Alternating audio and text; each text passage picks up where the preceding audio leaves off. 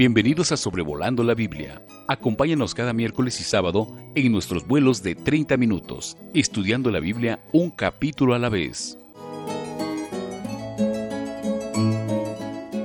Sea usted muy bienvenido a la edición número 97 de nuestro programa Sobrevolando la Biblia, considerando hoy el libro de Levítico capítulo 5. Y vamos a considerar hoy algo más acerca de la ofrenda por el pecado, que fue el tema del capítulo 4. Y también vamos a ver la siguiente ofrenda, que es la ofrenda por la culpa. Ahora entonces hemos visto ya que las tres primeras ofrendas eh, se llaman ofrendas de olor grato a Jehová, se ofrecían sobre el altar del holocausto y subía a Dios como un perfume, como un aroma que era de su agrado. Y estas ofrendas nos presentan de una manera muy especial eh, la figura de Cristo eh, ofreciéndose a Dios. Estas ofrendas para el pueblo de Israel eran voluntarias. Pero en el capítulo 4, en el capítulo 5 y en una sección del capítulo 6, las últimas dos ofrendas, la ofrenda por el pecado y la ofrenda por la culpa, eran ofrendas obligatorias. Parte de la ofrenda ardía sobre el altar dentro del atrio, en el tabernáculo, pero eh, gran parte de los animales era quemado por completo fuera del campamento. Y ahora eh, el aspecto aquí no es el de Cristo ofreciéndose a Dios, pero Cristo tomando el lugar del pecador.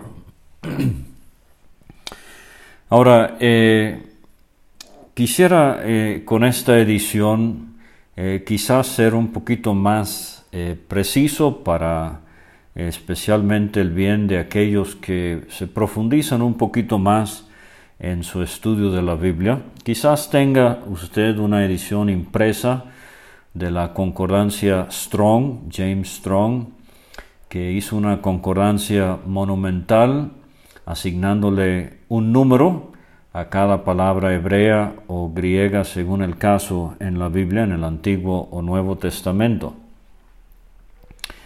Pero también hay ahora muchas ediciones electrónicas y si usted tiene acceso a este tipo de material, aproveche estudiar algo de lo minucioso, de lo preciso eh, que es eh, el idioma en que fue escrito, eh, en este caso el Antiguo Testamento, mayormente el hebreo, aunque ciertas porciones también fueron escritas en arameo. Pero a la misma vez el griego del Nuevo Testamento es de nuevo otro de los idiomas más precisos que ha tenido la humanidad. Y Dios escogió estos idiomas no por casualidad, sino para mostrarnos algo de eh, la exactitud con que Él eh, se expresó en la Biblia. Fíjese que una palabra común, eh, ofrenda, a veces eh, también traducida oblación. Eh, es una palabra que significa acercarse o aproximarse a Dios, una palabra muy general en hebreo, es la palabra korban, eh, H7133 es el código que le da Strong, y por ejemplo, en Levítico capítulo 1, versículo 2, vimos ya, habla a los hijos de Israel y diles, cuando alguno entre vosotros ofrece ofrenda a Jehová. Entonces, esta es la palabra que se usa comúnmente en el Antiguo Testamento para alguien que se está acercando a Dios con algo que presentarle. Pero entonces vienen las cinco palabras que se relacionan específicamente a las cinco ofrendas que estamos considerando en estos primeros capítulos de Levítico. Por ejemplo, en Levítico capítulo 1, versículo 3 dice, si su ofrenda fuere holocausto. Ahora esa palabra hebrea, holocausto, eh, viene del hebreo hola. Eh, es la palabra H5930 en la concordancia Strong. Y holocausto tiene que ver con algo que se consume completamente para Dios. Y en este caso sobre el altar. Una hermosa figura de cómo Cristo se consagró enteramente hasta la muerte, fue obediente a, su Dios. Pero entonces en el capítulo 2 de Levítico tenemos en el versículo 1, cuando alguno ofreciere oblación eh, a Jehová, o la palabra corbán, como hemos visto, su ofrenda será flor de harina. Esa palabra ofrenda es la palabra mincha. En hebreo, eh, la palabra H4503 en Strong. Y es muy interesante que en estos capítulos de Levítico, eh, esta palabra se refiere a la ofrenda vegetal, así se traduce en la versión moderna del hermano Pratt, 1909, dice Levítico 2, versículo 1, cuando alguno quisiere presentar a Jehová oblación de ofrenda vegetal, de flor de harina, será su oblación. Eh, vimos eh, aquí en Sobrevolando la Biblia que otra manera de describirla es la ofrenda de los granos, la ofrenda vegetal o de cereal. Es peculiar porque esta ofrenda en Levítico 2 no contiene sangre. Y vamos a ver un detalle en cuanto a esto aquí en el capítulo 5 el día de hoy. Pero entonces la tercera ofrenda, Levítico capítulo 3, eh, vimos ya eh, la ofrenda del sacrificio de paz. Y esa palabra sacrificio de paz o de paces o de bienestar. Eh, esa palabra es la palabra Shelem en hebreo, en Strong H8002 y vimos que se relaciona mucho Shelem a la palabra Shalom, que es paz en hebreo, salud, abundancia, bienestar. Eh, vimos que este eh, sacrificio, esta ofrenda de paz es la única en donde tanto Dios como el sacerdocio como el oferente recibían su porción. De hecho, en cuanto al holocausto, todo el animal para Dios. En cuanto a la ofrenda vegetal o de granos, todo el incienso es la expresión clave. Eh, en cuanto al sacrificio de paz, todos recibían una porción. Eh, ahora eh, vamos a ver que en los capítulos 4, 5 y 6, estas últimas dos ofrendas, es realmente una lástima que en la Reina Valera, la traducción 1960, que yo aprecio mucho y la uso eh, todos los días. Eh, pero es una lástima que la ofrenda por el pecado y la ofrenda por la culpa eh, a veces se traduce igual como ofrenda de expiación.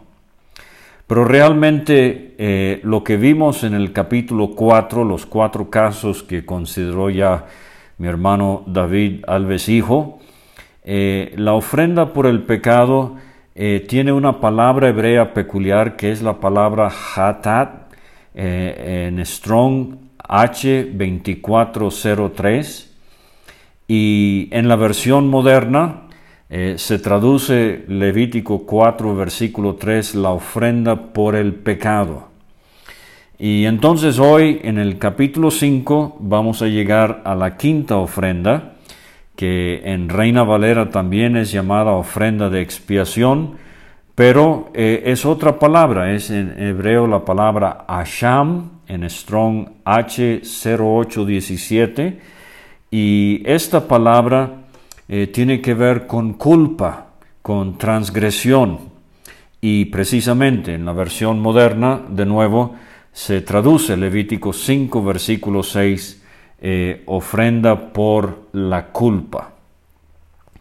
Ahora entonces, eh, si me tiene un poquito más de paciencia, En la Biblia hebrea, en el Antiguo Testamento, hay unas 15 palabras diferentes para describir el pecado.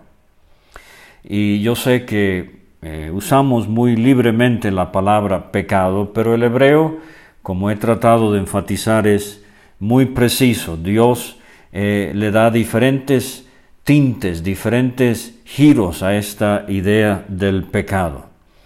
Eh, la palabra hatat, en cuanto a la ofrenda por el pecado, se, relaciona mucho a la palabra que tiene que ver con pecado eh, como errar al blanco. Y la palabra asham, en cuanto a la ofrenda por la culpa, se relaciona mucho a esta palabra que tiene que ver con pecado, pero ahora no es tanto errar al blanco, ahora es transgredir. Y hay aquí en el capítulo 5, versículo 1, otra palabra para pecado en el hebreo. Dice Levítico 5.1, si alguno pecare por haber sido llamado a testificar, eh, llevará su pecado. Ahí al final del versículo 1. Ahora fíjese, esa palabra pecado es abón en hebreo en Strong es la H5771. Y Avon tiene la idea de desvío, de descarrío moral, o sea, de perversidad, de depravación. Le voy a dar un ejemplo.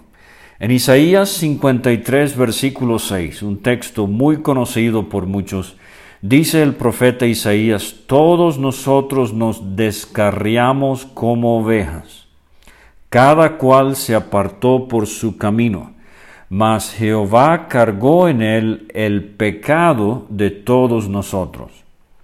Ahora, en hebreo, la idea es, con esa palabra pecado al final siendo esta palabra avón, perversidad, depravación, desviación moral o mental. En hebreo la idea es esta.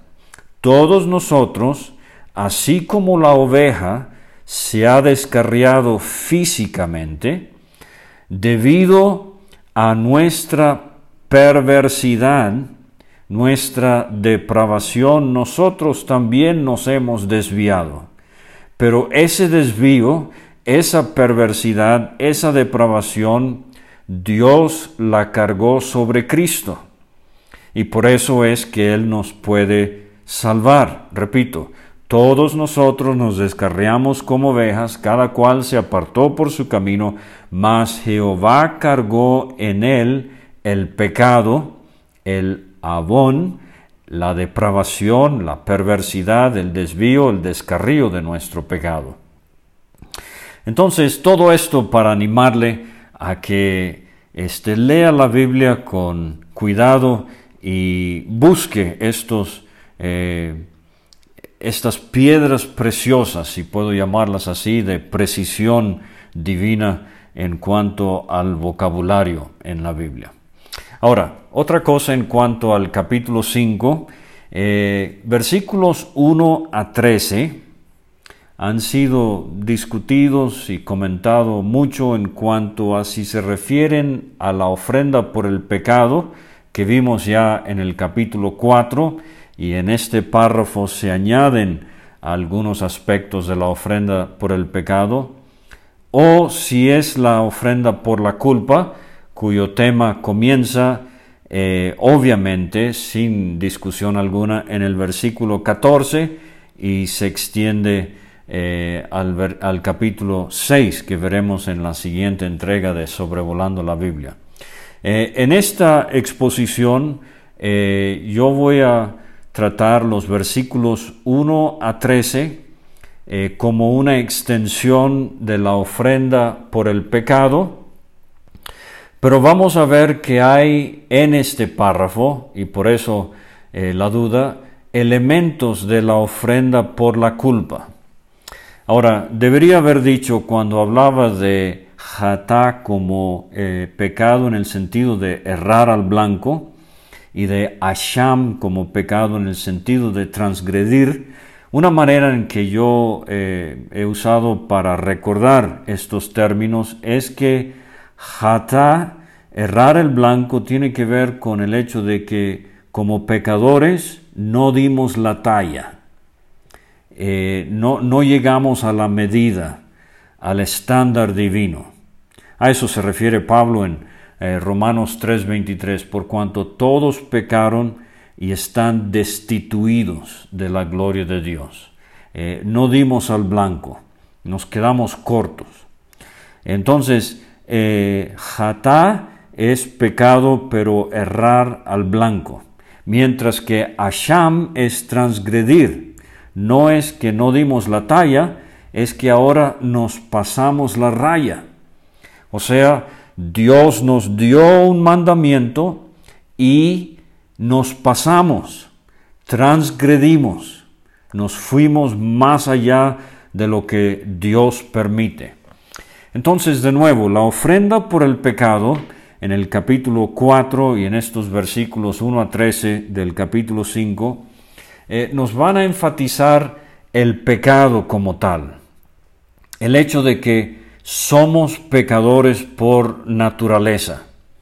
Pero ahora con la idea de Asham y la culpa o la transgresión o lo de pasarnos la raya, vamos a ver no tanto el asunto del pecado, sino el asunto de los pecados, ya no tanto lo que somos, pero lo que cometemos, transgredimos, eh, somos transgresores, somos culpables.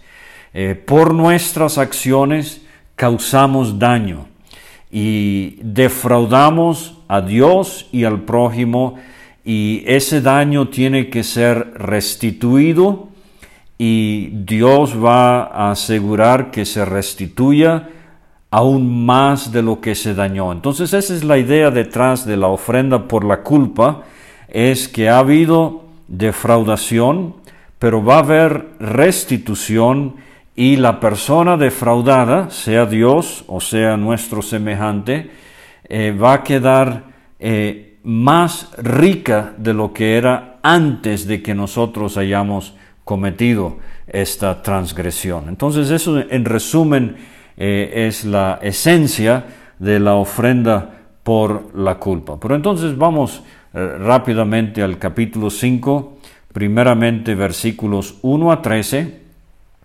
donde tenemos eh, situaciones donde hay una sobreposición de la ofrenda por el pecado y la ofrenda por la culpa. Y me explico. Versículo 1 dice, si alguno pecare, esta es nuestra palabra jatá, errar al blanco, si alguno pecare por haber sido llamado a testificar, y fuere testigo que vio o supo, y no lo denunciare, él llevará su pecado. Y esta es la palabra su iniquidad, abón, que mencionábamos hace rato en el hebreo. Entonces, aquí hay el elemento de, eh, la persona no tiene que ver con este pecado. Eh, vio algo ajeno a sí mismo o supo algo, pero eh, entonces, donde viene el problema es que es llamado a testificar, pero no lo denuncia, no dice lo que vio, no dice lo que sabe. Y si eso era un problema en Israel, eso es un problema entre iglesias cristianas el día de hoy. Y una buena manera de identificar un chisme es si la persona eh, no quiere decir cómo, cuándo, dónde y de quién lo oyó. Cuando quieren diseminar información, a veces difamando a otro creyente, particularmente en el caso de otro eh, eh, otra persona, pero más serio cuando es otro creyente, pero no quieren develar eh, o hacer saber quién lo dijo, no quieren ponerle etiqueta a lo que están diciendo es un chisme, generalmente. Y eso no debería ocurrir. Si usted va a decir algo que vio o que supo, que se le dijo, póngale la etiqueta. ¿Quién exactamente lo dijo? Eh, ¿Dónde y cuándo lo dijo? Para que el asunto pueda esclarecerse. No sea cobarde. Pero en el versículo 2 entonces tenemos otro caso. Asimismo, la persona que hubiere tocado cualquiera cosa inmunda, sea cadáver de bestia inmunda o cadáver de animal inmundo, o cadáver de reptil inmundo, bien que no lo supiere. O sea, aquí el elemento eh, de ignorancia. Eh, eh, cuando toca el animal, no lo sabe, será inmunda y habrá delinquido. Pero entonces se da cuenta después de lo que ha sucedido. Ahí es donde tiene que actuar. Dice el versículo 3, tercer caso, si tocare inmundicia de hombre, cualquiera inmundicia suya, con que fuere inmundo, y no lo echare de ver, si después llegare a saberlo, será culpable. Entonces se fija, son cuestiones donde al momento uno no sabe lo que está sucediendo, pero después se da cuenta que sí fue eh, eh, un pecado. Entonces ahí es donde el israelita tenía que actuar y así debemos actuar nosotros también. Hay situaciones donde uno al momento no se da cuenta de que está pecando, eh, pero al llegar a saberlo debería entonces corregirlo.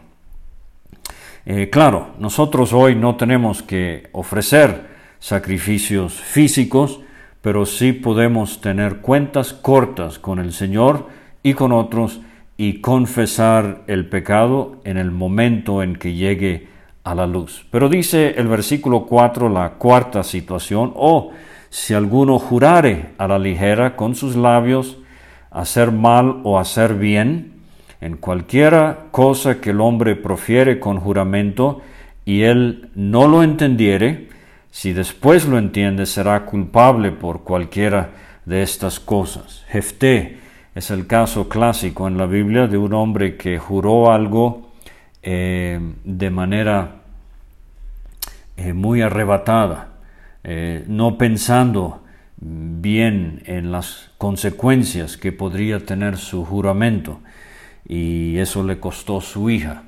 Pero a veces somos así, llega el fin de año y hacemos promesas. Señor, yo prometo que en el 2021 voy a eh, nunca faltar a las reuniones.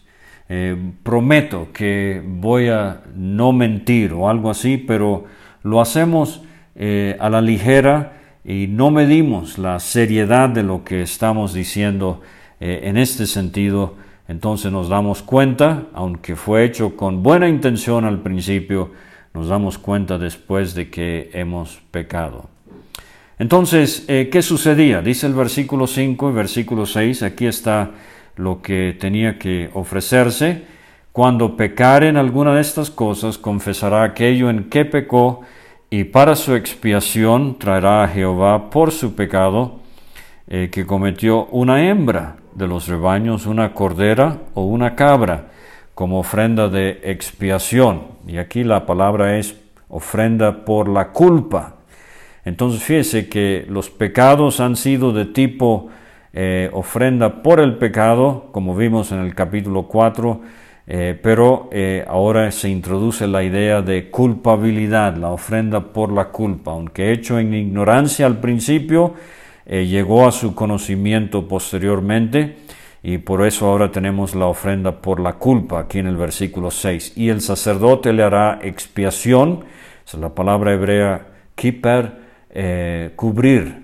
en el Nuevo Testamento vamos a ver que bajo el nuevo pacto Dios no cubre eh, los pecados, pero los quita por completo, los quita de en medio.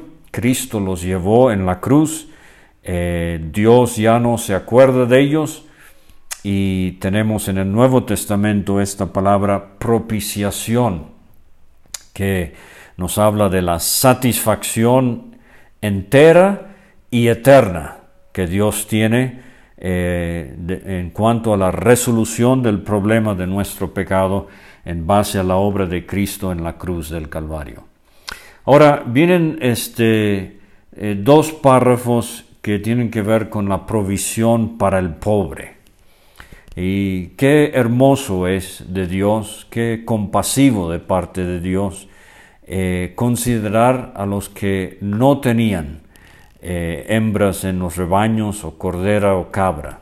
Vimos ya en estos estudios de Levítico que cuando se presenta un animal hembra, eh, nos habla en cuanto a Cristo de su dependencia de su Dios, de su sujeción a Dios, eh, las cualidades que resaltan en lo femenino, aunque Cristo obviamente era el varón de dolores, eh, la gloria de feminidad se vio en él en cuanto a su eh, dependencia a Dios y su sujeción y su silencio, eh, que son cosas que nos conmueven mucho cuando leemos, por ejemplo, los pasajes acerca de la crucifixión.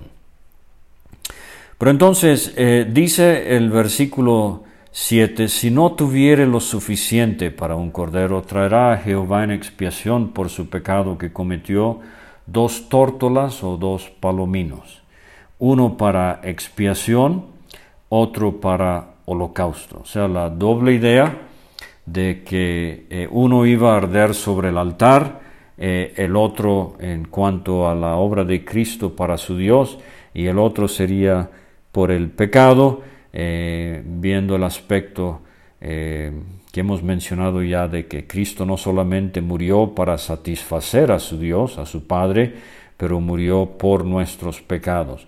Lo vamos a ver en Levítico 12, por ejemplo, en el caso de la mujer cuando daba luz eh, un hijo, y esto se cumplió en el caso de nuestro Señor Jesucristo, cuando José y María llegaron a Jerusalén a los 40 días para cumplir el rito conforme a la ley, la purificación de ella.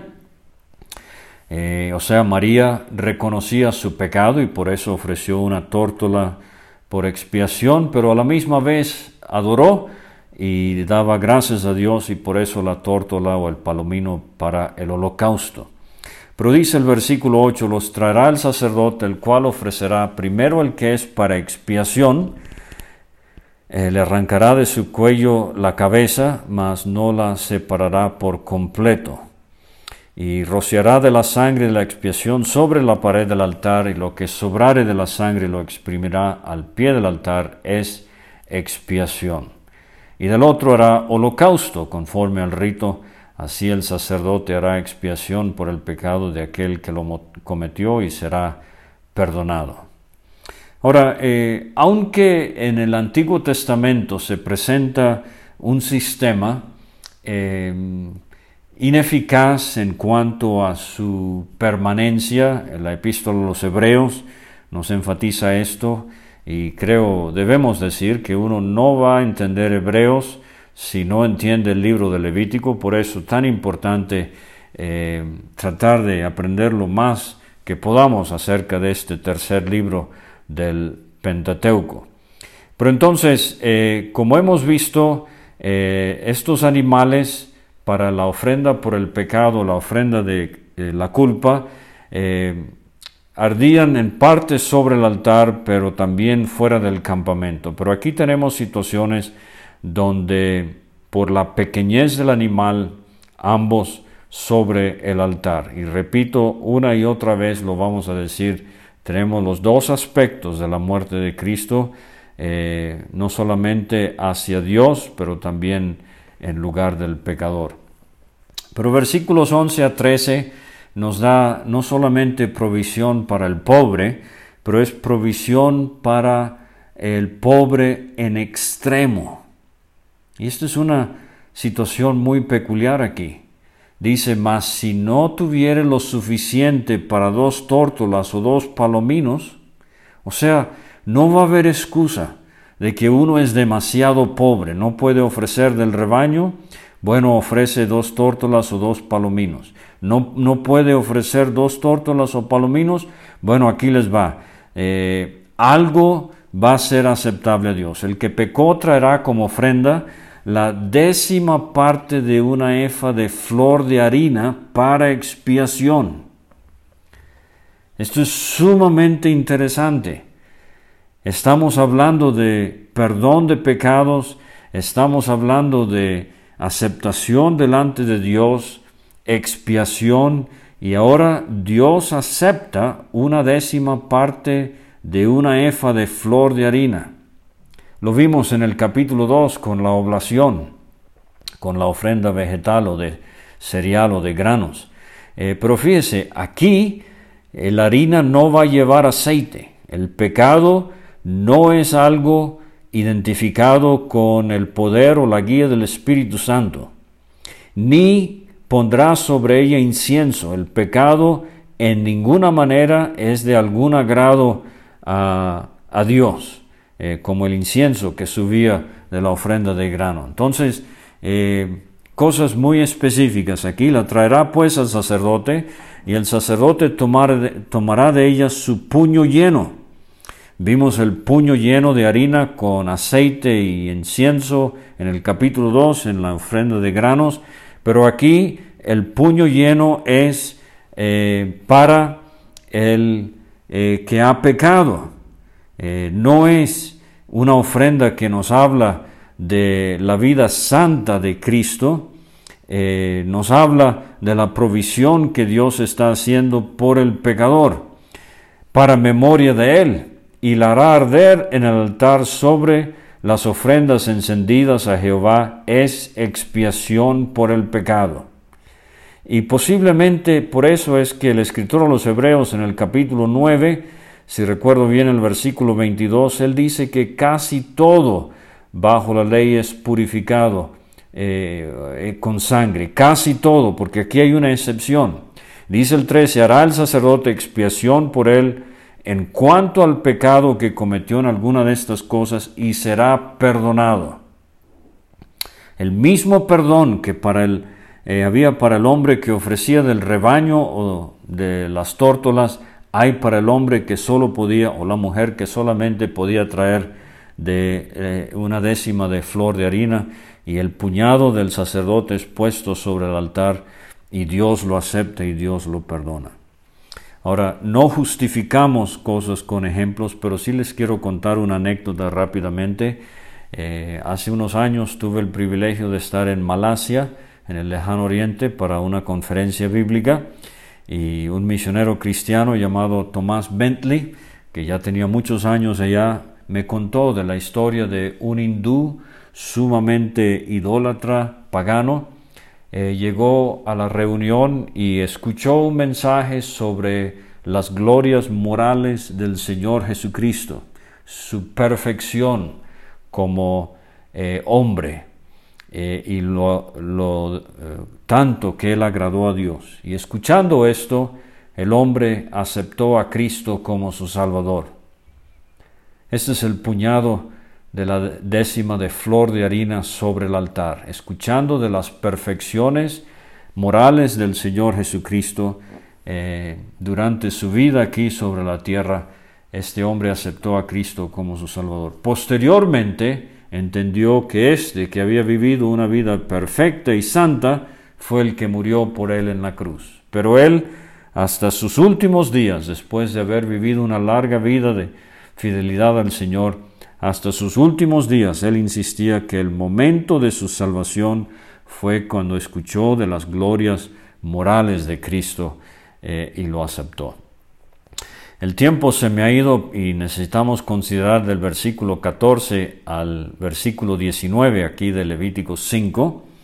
Eh, aquí tenemos la ofrenda por la culpa, específicamente el que había transgredido, había defraudado, tenía que restituir. Y tenemos dos casos aquí, vamos a seguir con esto cuando lleguemos al capítulo 6, el sábado que viene, si Dios permite. Pero dice el versículo 14, habló más Jehová a Moisés diciendo, cuando alguna persona cometiere falta y pecare por hierro en las cosas santas de Jehová, esto parece, parece ser que tiene que ver con eh, el tabernáculo y las ofrendas y lo que se prometía a Dios. Traerá por su culpa a Jehová un carnero. Este es el animal que nos habla de consagración, lo vimos allá en el libro de Éxodo, capítulo 29, un carnero sin defecto de los, rebaños. Cristo eh, sin defecto, sin pecado, consagrado hasta la muerte, conforme a tu estimación en ciclos de plata del ciclo del santuario, en ofrenda por el pecado. Ahora el versículo 16 nos da una clave de la ofrenda por la culpa. Pagará lo que hubiere defraudado de las cosas santas y añadirá a ello la quinta parte. Y lo dará al sacerdote, y el sacerdote hará expiación por él con el carnero del sacrificio por el pecado y será perdonado. Ahora, ¿puede el hombre robar a Dios? Eso lo preguntó eh, Malaquías, capítulo 3, versículo 8, el último profeta del Antiguo Testamento. Y la respuesta es sí.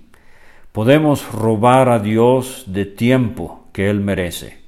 Llegando tarde a una reunión, eh, no dándole de nuestro talento, eh, usando nuestro talento para el mundo, pero fallándole a Dios en relación a lo que podríamos hacer en servicio para Él o podemos robarle con nuestro tesoro. Eh, obviamente no es un diezmo lo que da el creyente el día de hoy, pero Dios merece lo primero, lo mejor. Y qué lástima cuando a veces gastamos eh, la mensualidad o la quincena en cosas para nosotros mismos sin darle a Dios lo que Él merece. Entonces, eh, la humanidad le ha robado a Dios, pero gracias a Dios que al ofrecerse Cristo en la cruz del Calvario, Él dijo en el Salmo 69, versículo 4, en la Reina Valera es una pregunta, ¿he de pagar lo que no robé?